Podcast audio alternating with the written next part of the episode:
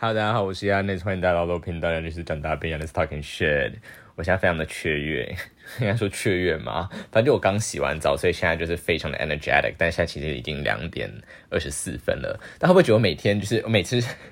录录 podcast 都要报时，这件事情太过于居家？而且我就是其实偶尔就是因为我录完通常都不会一直听我的录什么东西嘛，但是偶尔就稍微听一下以后，就会发现就是有一些我在。因为我就是都躺在床上录的 podcast，有些我在床上移动的一些小噪音都会被录进去。我不知道大家对这件事情就是感觉如何？就是我完全都是 one take，然后没有做任何的就是 modification，然后就是也没有想要在一个更舒适的环境。而且知道就是有时候我手拿酸了，我就会换手拿，然后或者是有时候靠嘴巴比较近一点，说靠比较嘴巴远一点，所以就是那个声音会忽大忽小。大家有因为这件事情感到困扰吗？如果有的话，可以就是私信我，然后跟我讲这样子。OK，然后我上次有说就是。我答应个朋友，我要讲跟他就是建议我讲主题有关，但是 anyway 就是有主题是一件非常好的事情，但 somehow you know 就是生活有时候 it happens to be something that is like so accidental that I just want to talk about it like right now. So 今天呢，我早上去了，嗯。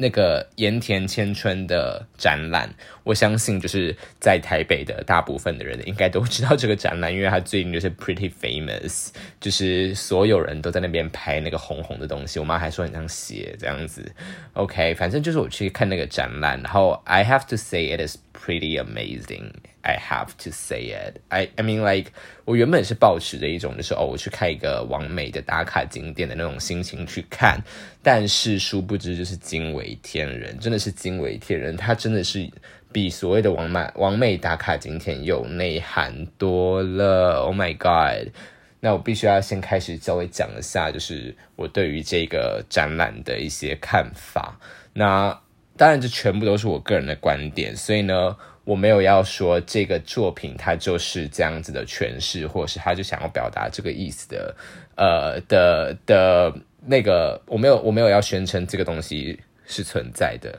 但是。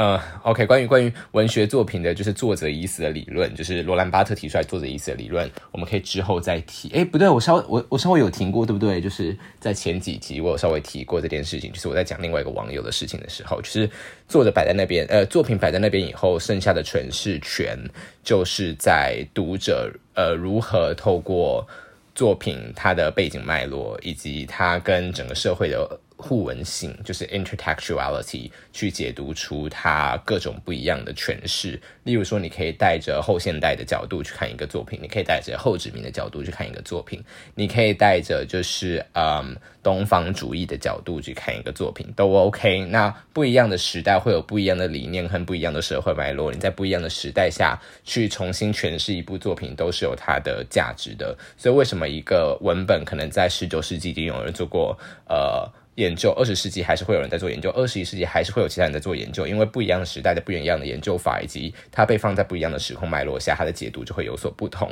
好，就 稍微稍微讲了一下非常非常粗浅的，就是作者意思，但是他。完全不只是这样，它是一个非常就是呃更更没有那么完全没有那么简单化的一个理论。但是我个人就是也不是文学科系出身的，所以我怕我再多下多说下去，我就是会自曝其短，所以就是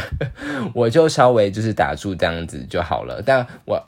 This is just a disclaimer. I just want to say that it's just like um 我的我的观点不会是一个 universal 的东西。我我好好我好像也不用做这个解释，因为大家应该都知道这件事情。好，那我今天就是如果说还没有去看过就是盐田千春的展览的话，我稍微讲一下好了。就是你必须要在两个星期。每两个星期的礼拜一的早上十点开始抢票，然后我是这礼拜一早上抢的，然后抢的快气死，因为十点瞬间一到，然后我点进去看那个表单，就是已经超载，他就直接说，因为有太多人正在使用这个表单，所以你现在无法登进去，然后就是。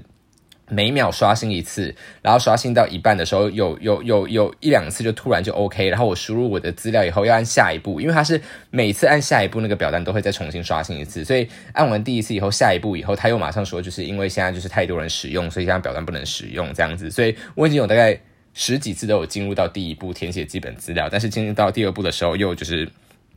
又不行了，然后我就是总共大概按了就是几几百次吧，甚至有到几千次这样子，反正就后来就是终于终有成功，了我就跟我朋友一起去看，然后。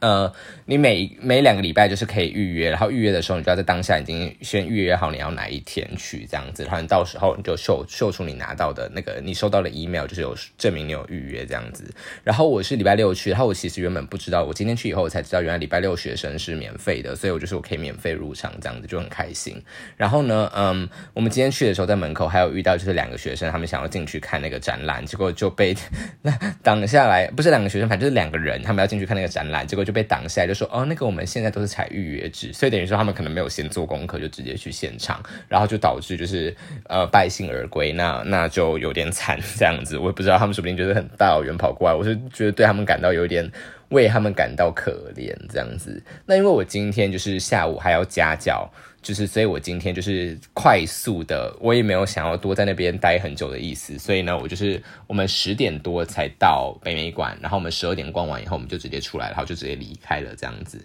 那呃，其实当下我们那时候进去的时候，那个呃工作人员就跟我们说，就是我们去去的时间很可惜，因为现在这个时间就只有两个展览，一个就是盐田千春的展览，另外一个是那个呃卢明德的展览。那他是一个台湾的艺术家，那他出生在高雄，那。我这样做这个介绍，但其实我在今天看展览之前，我也完全不认识这个人。所以我们的是展览时间是从十一点开始入场。那我们他说十十点四十分就可以开始准备入场了。那我们那时候大概十点二十五分到，所以等于说我们大概只有十五分钟的时间可以去逛卢明德的展览。那我觉得，我觉得卢明德展览很值得看，就是他没有。比他没有比盐田千春的展览就是逊色，就是我那时候看的时候，我觉得很惊讶，我我觉得好险，就是我花那个时间去看，因为我这整个暑假，包括我们第四节内容讲到赛博格，其实我这个暑假接触了很多东西，都在讲呃生态生态主义，在讲深层生态学，在讲呃生态女性主义，在讲盖亚理论，在讲赛博格理论，在讲呃身体现象学，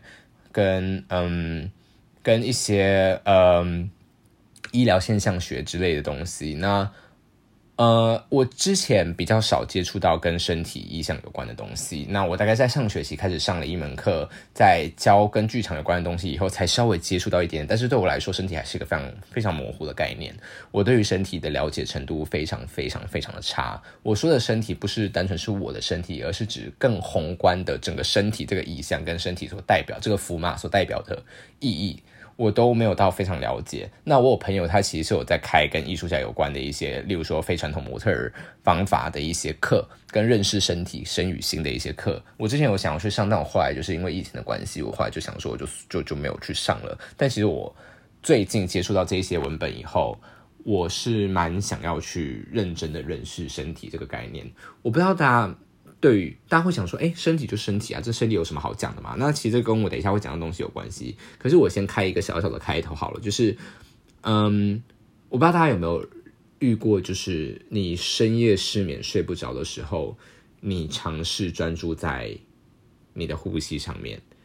然后我在做这件事情的时候，我会感觉到非常非常的神奇，就是。当你专注在呼吸这么简单的一件事情上的上的上面的时候，你会意识到原来这么简单一个一个动作，其实是非常非常复杂的一个生理现象。你吸气的时候，我们国高中都有学过，你吸气的时候就是你的胸腔会。呃，那个什么肋骨会往上提，胸腔会扩大，然后负压，然后把吸气气吸进去，然后横膈横膈膜会下降。光是这个，你平时完全没有在在意，但是你一天中重复了几千甚至到上万次的一个动作，就包含了这么多身体的各种部位都在进行协助这个动作的完成。当你在专注这件事情的时候，你会发现这件事情是一件非常不可思议的事情，就是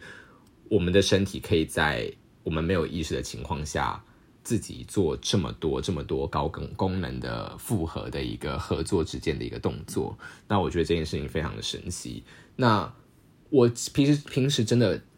几乎没有花时间在注意我的身体上面。我单我我不是讲这么这么哲学性的东西，包含是就是饮食那些，我几乎就是一般生活上面的那种讨论的身体，我也几乎都没有在注意。但我。现在就是这这个暑假之后，我其实有蛮多的感触。那我觉得我之后可能会稍微想要往这个方向多多发展，因为我对于现象学的东西是非常非常的不了解。那我们今天也应该不太会谈到现象学的东西，因为毕竟我没有读过，我没有读过梅罗庞蒂，我也没有读过胡塞尔。虽然我很想要读梅罗庞蒂跟胡塞尔的东西，但是我就是还没有开始读，因为我觉得我应该读不懂。OK，好，那呃，我先讲一下那个呃卢明德的展览好了，他的展览叫做大迁徙，那他的所有作品几乎都跟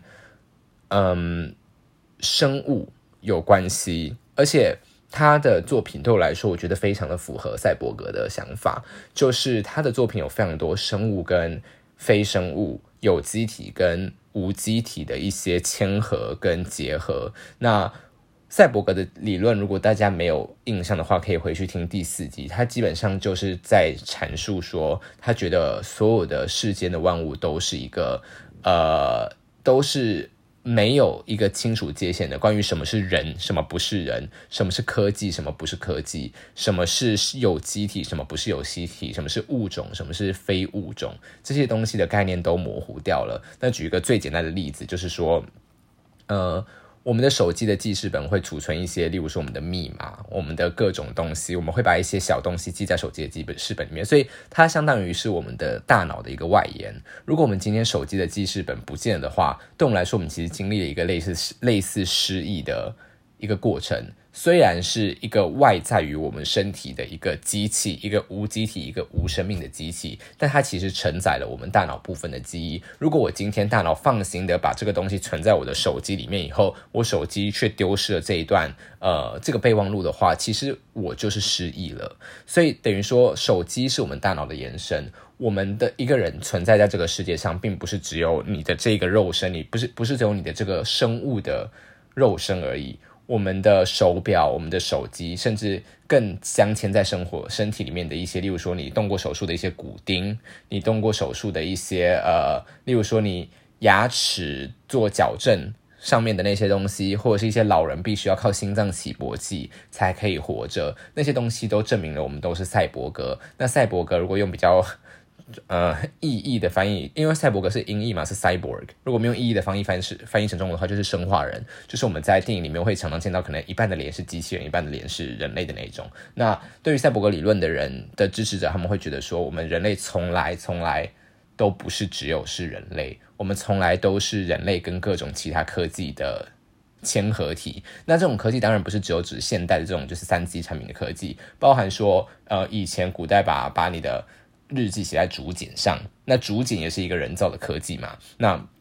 我们科技的范围当然没有到这么限定，只有 只有在现在。比如说，我们也以前都会说什么科那个指南针啊、火药啊，那些都是科技产品嘛。所以呢，这些东西都是科技。所以，我们人类从来都不是只有活在我们这个肉体当中而已。我们从来都是一种多物种或者是呃多多形态的一个复合体。那为什么会提到多物种呢？是因为我们人类也从来都不是只有一个物种。当我在 refer to 你 as a person 站在我面前的时候，其实你包含了各种不一样的东西，不是只有你而已。举一个比较简单的例子，就是。你身体里面有大肠杆菌，大肠杆菌这个东西跟你身体 DNA 是完全不一样，它就是一个外在的一个生物。但是你没有靠大肠杆菌的话，你这个人是没有办法活着的。所以你之所以会成为一个我们称之为人而存在在这个世界上的话，在没有这些其他细菌或微生物，或者是例如说你吃的食物或植物，例如肉类跟植物这些东西补充的情况下，你是根本没有办法活着的。所以。你吃下去的肉，它就变成你身体一部分；你吃下去的青菜，它也变成你的身体一部分。所以你从来都是以一个多物种的方式在活着的。那除了多物种以外，像刚刚有提到，你也是一个有机体跟无机体的一个复合体，这样子。那我觉得，呃，卢明德的展览就非常表现了这个东西。像例如说，他有一个。呃，展览的作品，例如叫做“拟态共生”吗？我有点忘记名字了。那他的那幅画就是画一个鹿头，就是鹿驯鹿那个鹿的头，但是身体是嗯螳螂的身体，可是螳螂的身体的脚伸出去以后又是花朵的一个图案。它就是强调这种多物种的复合。这种多物种的嵌合体的这种概念。那它其实也有另外一些作品是，例如说花非花，那它里面就是提到了一些，有里面就有一些画作，它根本不是花朵，而是一些其他东西，甚至是化学式。他在呃画布上写了化学式，他在画布上使用了试管之类的一些无机的生命体来表示他所谓的花非花。那我觉得这个东西以我的方式来诠释的话，它就非常符合这种赛博格或者是多物种的一种嵌合体的概念，这样子。那呃，它里面提到一个东西叫做。呃，如果生态不只是福嘛，如果生态不只是福马嘛，对，好像就是这一句话，就是说我们从来都一直以人类的观点去看待这个生态，我们都是站在一个人类中心的思想，我们去看待呃这个树是一个可。提供我们人类利益的，我们砍伐它这样子。那包含我们做的环保，其实很多都都是也是一个以永续发展。那永续发展是谁的永续发展？是人类的永续发展的情况下去探讨我们的环保。所以，我们即使在做这些环保，其实都是以人类的利益作为呃基础点而出发的。那嗯。呃，在谈论生态深深层生态学的时候，我们经常讨论到的一个就是，我们必须要摒除这种人类例外主义。什么叫人类例外主义？就是说，我们人类跟自然是不一样的，人类是自己一个东西。我们常常会说，人类是政治的动物，人类是唯一会有语言的动物，人类是经济学的动物，我们最会做经济实惠的选择了。我们从来都会，我们一直都是把人类跟其他动物做区隔，仿佛人类在某一些特点上。就是比其他动物都还要不一样，但是呃，深层生态学就是希望我们放弃这样子的思考方式，我们把人类放回整个生态当中，我们都只是整个生态、整个盖亚的一部分，盖亚就是一个。古代的单字用来形容就是地球或者是大地之母这样子，就是呢，我们都是盖亚的一部分。盖亚这个东西是一个巨大的有机体，它包含了地球上面的一切，包含你认为没有生命的手机，你认为没有生命的石头，也都是盖亚这个有机体的一部分。因为微生物可以从石头里面分解出矿物质，提供呃植物使用。所以呢，这些东西都是会成为我们生命循环的一部分。我们人类死掉以后，有些骨头也会就是遗留下来，变成就是无生命的东西。所以，到底什么是无生命？到底什么是有生命？这个东西永远都是在一个互换当中的，它根本没有一个清楚的界限。那我们干脆就直接把整个地球当做是一个巨大的有机体，它在里面会有各种不一样的交互作用。那物种之间有可能合作，有可能嗯。吞食对方有可能就是互相竞争，但是他们都是在互动的。我们无法去呃无法去嗯否认的一点就是，不管这种这样的生态系统是怎么样的关系，不管是竞争是寄生是共生，他们都是在互动当中。生生态就是在这样的消长当中存在的。那我觉得卢明德里面还有另外一个作品，我非常喜欢，它的名字叫做《如果呃历史是由植物书写》。就是我们人类总是以人类的观点去书写我们所谓的历史，那我们的历史、我们的编年史、我们的系谱学，都是按照人类的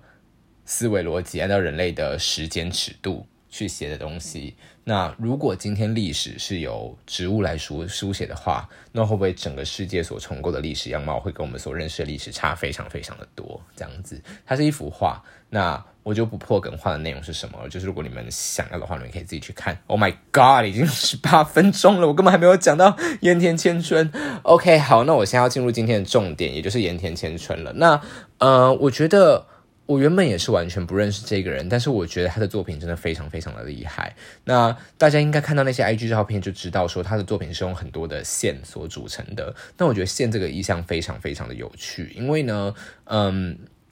他从线。构成了包络面，大家不知道包络面是什么的话，自己去 Google。他从包络面以后又变成了一个占有一个三 D 空间的体，所以呢，我觉得他在这个情况下，他不止模糊了，因为他其实后面有讲到身体跟空间的关系，他不止模糊了所谓的身体到底是什么以外，他也模糊了所谓的空间感，所谓的平面、所谓的直线跟所谓的立体，其实都是可以互相形成的，它并不是一个呃。绝对没有关系的存在，这样子。那呃，我其实最觉得让我印象深刻的作品，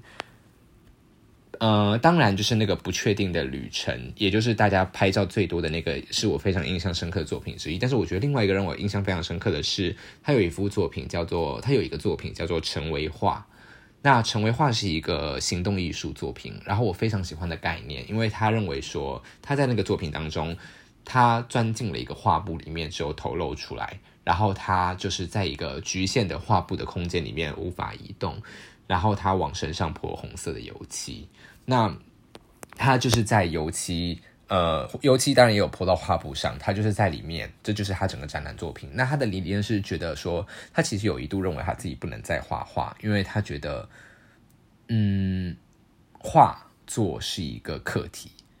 他身为一个主体，他认为这中间的界限是模糊的，他认为就是他是画，画也是他，作品本身就是他自己。这个我做出一个作品。在这个句子的句法当中，作品就是一个受词，我是一个主词。那我们在这样子的过程中，永远永远都是一个主词对受词进行的一个动作。可是他的这个作品让这个界限模糊掉了，主词同时也是受词，受词同时就是主词。我们是一个反身性的一个思考。那他把这个身体的界限也延伸到了自己之外，因为他的身体就是画布。我们说身体是画布的时候，不是说哦我在身体上面做人体彩绘，而是说他把身体跟画布这两个意象结合在了一起，就像我刚刚说的，就是呃手机的记忆体也是我们身体的一部分一样，整个画布就变成了他的身体的外延的部分，是他的身体的。无机体的部分，那这些东西也都是属于它的主体的质，它的主体的部分，也都都是属于它身体的部分，这样子。那我觉得，因为我那时候有听到语音导览，语音导览语音导览里面有讲到说，他在讲说他的身体的时候，他那个。呃，展览结束之后，他花了三个月，因为他的那个油漆是有毒的物质，灼伤了他的皮肤，然后还有一些油漆卡在他的头发里面，他必须把那些头发全部都剪掉。他大概花了三个月才恢复，这样子恢复健康。那我对于这个讲法，我个人是觉得没有到很苟同，因为我们如果保持着赛博格的角度来思考的话，其实油漆侵蚀他的皮肤。油漆何尝不是成为它的一部分呢？我们为什么会说油漆是侵蚀他的皮肤，仿佛油漆是一个外在的东西？可是他整个作品的意向不是，就是说它成为了这些跟无无机的东西融合在一起的一个概念吗？那什么叫恢复健康？什么又叫健康？一个完整的、嗯健全的拥有四肢，然后怎么样的身体才叫做健康的身体吗？那？嗯，我们当我们在说身体受到了一些损害的时候，其实例如说，嗯。我们站着站很久，因为上半身的重量也会使得我们的腰酸背痛。那难道我们会说上半身是有害于我们的身体的吗？我们不会这样觉得，因为我们预设了身体就包含了我们所有的肉体的部分。那当我们今天带保持着赛博格的理论去看的话，这个身体是可以做一个无限的外延的话，那你凭什么会说这个油漆伤害了身体呢？因为油漆已经成为了盐田这个人的历史轨迹中的一部分，成了他身体的一部分。那他没有这样子的伤痕，例如说，我们会说，有些呃打过仗的人，他们可能就会回忆说，哦，我身上这个伤伤疤是是在哪一次战争中留下来的伤疤，那些伤疤都成了他历史的一部分。那有了这些伤疤，他才是成为他现在今天的这一个人。这样子，我们为何要保持着所谓的西方的医学的观念，去觉得说这个？油漆侵害了他的身体，它是有害的，有害健康的，然后灼伤了他的身体呢？那我们呃以身体现象学的角度来讲的话，我们会希望事情，我们会希望角度回归主体，以盐田作为一个主体来讲的话，这些东西都是它的一部分。就像我们不会说我们的上半身很重，就会影响到我们下半身的，就是影响到我们的腰，就是它有害身体一样。如果说我们把画布，我们把呃。油漆都看作是盐田身体的一部分的话，我们就不会带持这种就是以人类肉体为身体的这种局限的概念去讨论到底什么叫做有害身体的健康这件事情。好，那重头戏的话就是要讲到说盐田的那个不确定的旅程，也就是说有六艘铁船，然后六艘铁船就是伸出了非常多的呃不一样的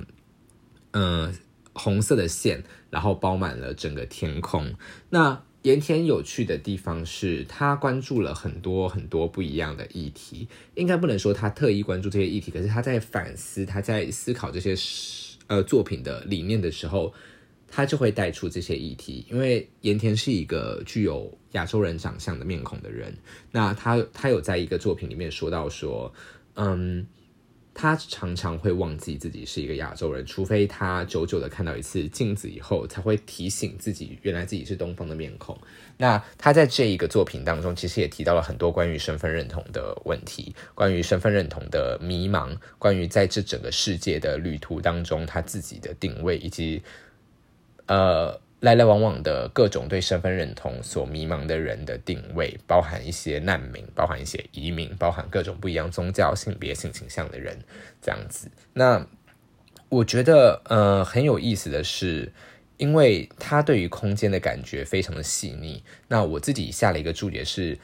空间其实就是身体的延伸。那他其实也有在另外一个作品叫做《时空的反射》中提到说。呃，如果我们说我们的皮肤，我们的第二层皮肤是我们的衣服的话，那我们现在所处在这个房间里面的这些墙壁、这些窗户、这些门，何尝不算是我们的第三层皮肤呢？那光从他这句话里面，我们就可以体会到，他所谓他对于空间以与身体的认知概念是。非常非常符合所谓的多物种或者是赛博格理念里面所认为的那一种，就是我们从未都只是我们从未是人类的那种概念，我们从未都是我们从未是肉体的概念，我们的意向，我们的身体是可以扩张到这整个空间的。那我其实，在呃展览中感觉到这个非常非常的深刻的一点是。